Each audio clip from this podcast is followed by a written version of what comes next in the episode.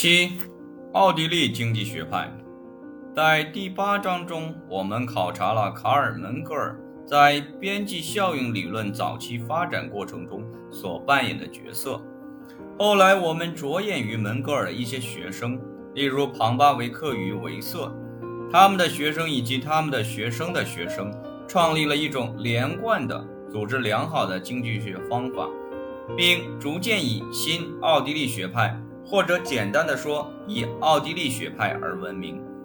奥地利经济学家与主流产生分歧的大部分原因与后凯恩斯主义者是一样的，他们认为经济学的形式化已经丧失或者放弃了早期作家的很多见解。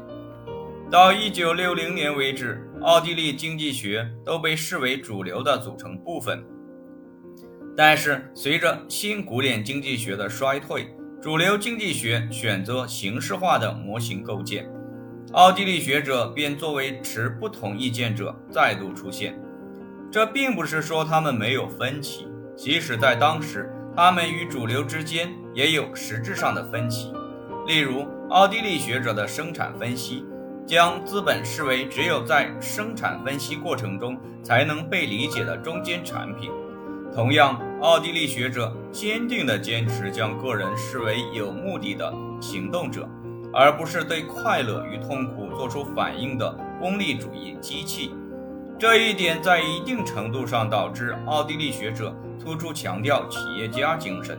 他们也提出一种不同的成本方法，将成本看作主观个别决定，而不像在古典学派和新古典成本分析的某些。阐释中那样，将成本视为客观决定。这些分歧尽管是实质上的，但在二十世纪六十年代之前，并没有因此将奥地利学者置于主流之外。然而，二十世纪六十年代，随着一经济学越来越形式化，二主流几乎完全被一般均衡理论所主导，三主流经济学将自己视为一门完全有模型构建。和经济计量检验来决定真理的科学这一倾向日益严重，奥地利经济学脱离了主流。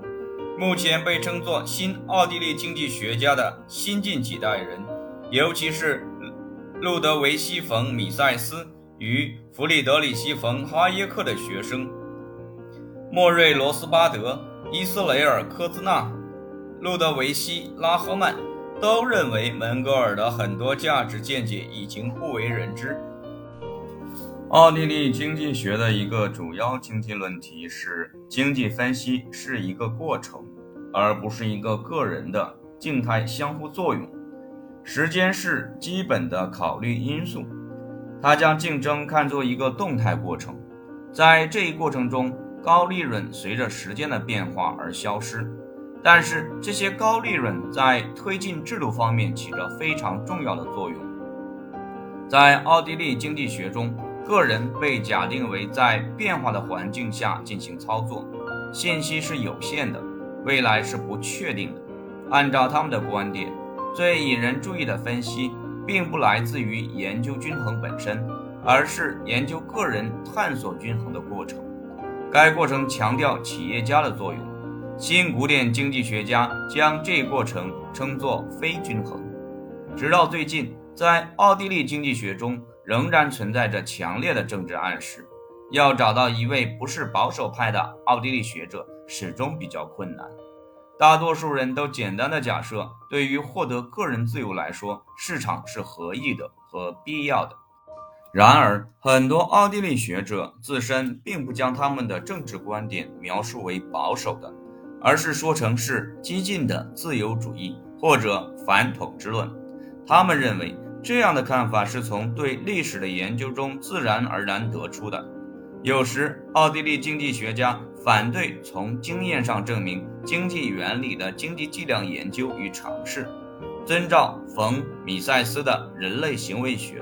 他们觉得自己的任务就是从人类行为的逻辑中演绎性的得出结论。按照他们的观点，这样得出的结论与理论不需要经过检验，因为真理已经符合逻辑的确定了。然而近来，他们采取了一种稍微调和的观点，认为主流经济学所从事的经验研究类型不包括历史因素与启发式因素是不适当的。奥地利学者的文献中重要的开创性著作是哈耶克1937年发表在《经济学》上的论文《经济学与知识》，以及1945年发表在美国经济评论上的论文《知识在社会中的运用》。哈耶克提出了下列法律问题，即所假定的市场参与者在均衡条件下所拥有的知识是如何为参与者所获得的。新古典理论假定知识是既定的。哈耶克认为，市场与竞争过程的一个重要作用就是发现先前不可利用的知识。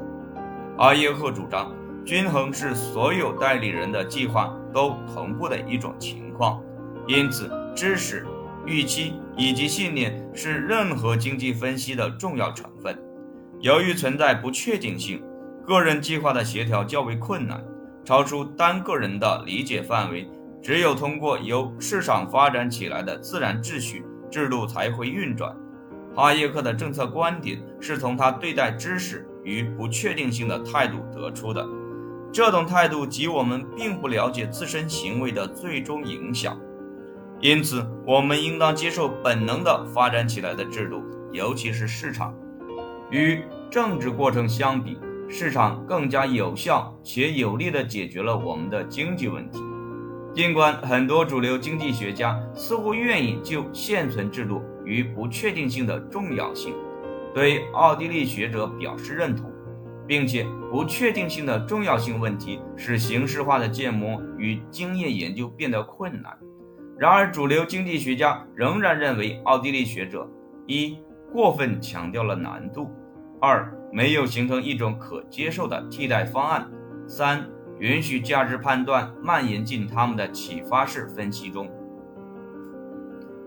唯科学主义对科学，奥地利经济学家因自身的非唯科学性而感到自豪。他们认为，经济学的适当方法不应当是。应用自然科学的原理来研究人类行为，他们对基本内在的洞察力比令人印象深刻的外观更感兴趣。后者即他们所说的为科学的与科学相对的。阿耶克是这一术语最坚决的倡导者。他在1974年获得了诺贝尔经济学奖。他的作品由经济学演进到对社会基本法律与宪法结构的研究，因此他考察了制度主义者所考察的很多相同问题，并且使这一研究具有某种历史意义和经济学意义。